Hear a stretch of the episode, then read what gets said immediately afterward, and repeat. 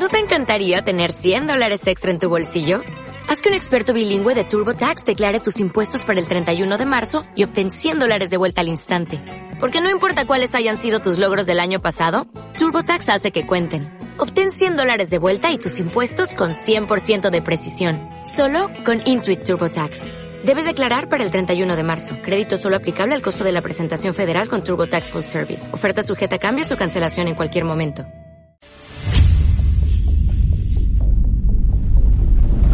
Soy Marayala y te doy la más cordial bienvenida a tu podcast Diseñando tu mejor versión el sitio adecuado donde puedes estar hoy. Si como yo estás en busca de conocer formas diferentes de ver y vivir la vida, pero sobre todo de comprender cómo puedes convertirte en el maravilloso ser con el que ya sueñas. Hoy quiero compartir contigo sobre el camino de transformación que he recorrido y lo que ya he realizado para ser parte del cambio positivo en el mundo. Desde lo más profundo de mi corazón, mi intención más grande durante estos próximos minutos es poder agregarte valor y que durante escuches este programa puedas identificar en ti tus beneficios, tus prioridades, tu potencial. Ser tu mejor versión incluye quererte. Quererte sale caro. Pero no quererte lo es más. La recompensa es digna de tu esfuerzo. ¿Te pondrás manos a la obra? Bienvenido a tu podcast Diseñando tu mejor versión.